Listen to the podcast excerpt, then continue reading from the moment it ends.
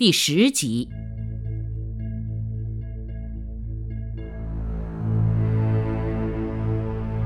与此同时，思想上的探求也一直在继续。一九一九年五四运动之后的新文化运动，已经打出打倒孔家店的旗号了。新文化运动的领军人物们认为，过去说的气不如人、志不如人都太肤浅了。中国的问题是什么呢？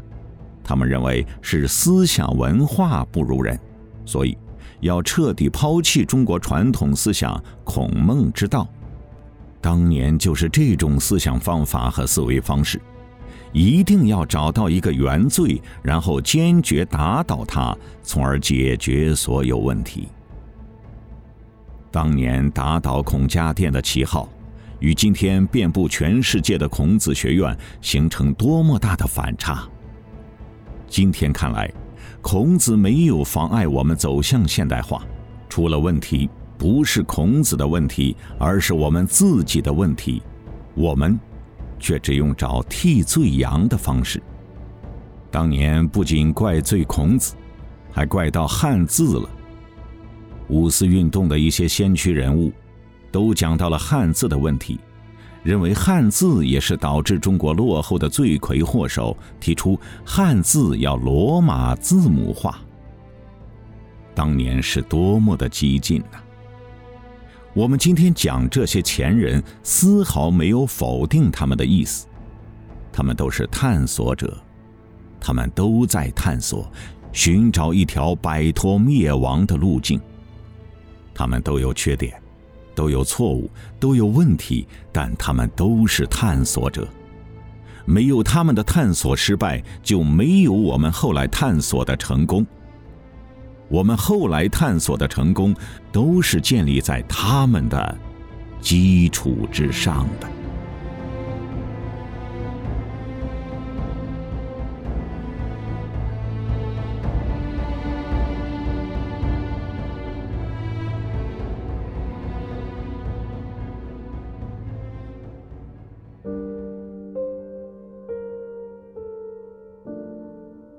北洋政府这一傀儡政权在轰轰烈烈的北伐运动中倒台后，中华民族并未迎来真正的新生。我们今天讲中国梦，当时中国社会也有中国梦。北京、上海的学者联合做了一次调查：你的梦想是什么？当年，中国清华大学教授林语堂回答。只希望国中有小小一片不打仗、无瞌睡、换门牌不要钱、人民不必跑入租界而可以安居乐业的净土。我们今天很难设想这是一个什么样的中国，觉得距离非常遥远。很遥远吗？八九十年前，中国就是这个样子。燕京大学教授顾颉刚谈他的梦想：没有人吸鸦片、吞红丸，这是最重要的事。这种嗜好延长下去，非灭种不可。凭借极好的政治制度，也是无益的。顾颉刚感慨万千，认为只要吸毒，建立什么制度都是无效的。上海大学者施哲存说：“他的梦想，中国人走到外国去不被轻视，外国人走到中国来，让我们敢骂一声‘洋鬼子’。你知道，先生现在是不敢骂的。当时施哲存在上海，上海外滩公园，华人与狗不许入内，你敢骂吗？不敢骂。”罗文干谈他的梦想：政府能统一全国，不要让人家说我无组织。内争的勇毅转用来对外，武官不怕死，文官不贪钱，妇女李家崇尚勤俭，不学摩登，青年勤俭刻苦，不穿洋服，振兴国货。当年这些知识分子。他们是中国社会的良心。他们的呼吁，他们的梦想集中在一起，就是四个字：民族救亡。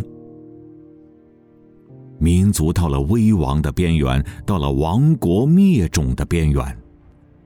大清王朝推翻了，民国建立了，而灾难没有停止。一九三一年，日本关东军一点九万人发动九一八事变，中国东北军十九万人两天丢掉了奉天，一个多星期丢掉了辽宁，两个多月后东三省沦陷，东北军几乎二十倍于日军，却轻易丢了国土。一九三七年七七事变。日本华北驻屯军最高统计是八千四百人，宋哲元部二十九军十万人，结果一个月内华北沦陷。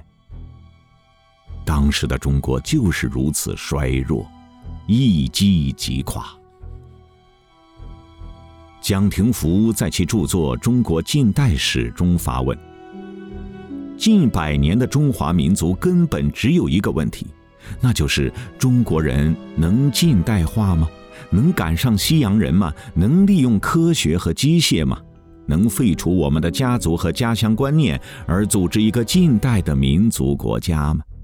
能的话，我们民族的前途是光明的；不能的话，我们这个民族是没有前途的。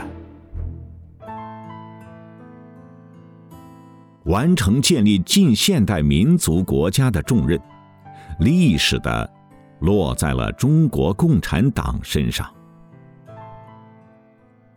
中国共产党从诞生起就不被人看好，但中国共产党还未诞生，就看好了马克思主义。马克思、爱因斯坦和弗洛伊德。被认为是对当代世界产生决定性影响的三位思想巨人，三人又都是犹太人。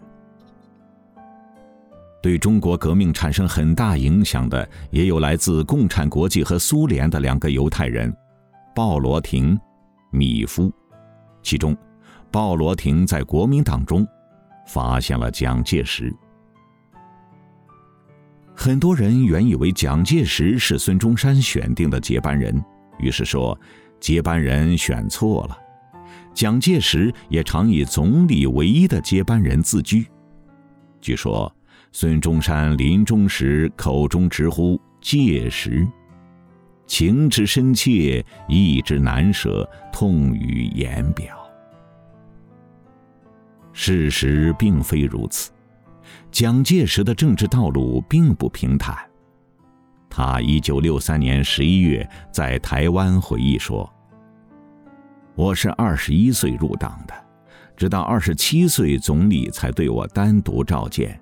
虽然以后总理即不断的对我以训诲，以叫我担任若干重要的工作，但我并不曾向总理要过任何职位。”而总理却已不曾特派我任何公开而高超的职位。一直到我四十岁的时候，我才被推选为中央委员。从我开始入党到担任党的中央委员，这中间差不多相距二十年之久。言语之间，饱含当年的不遇与委屈。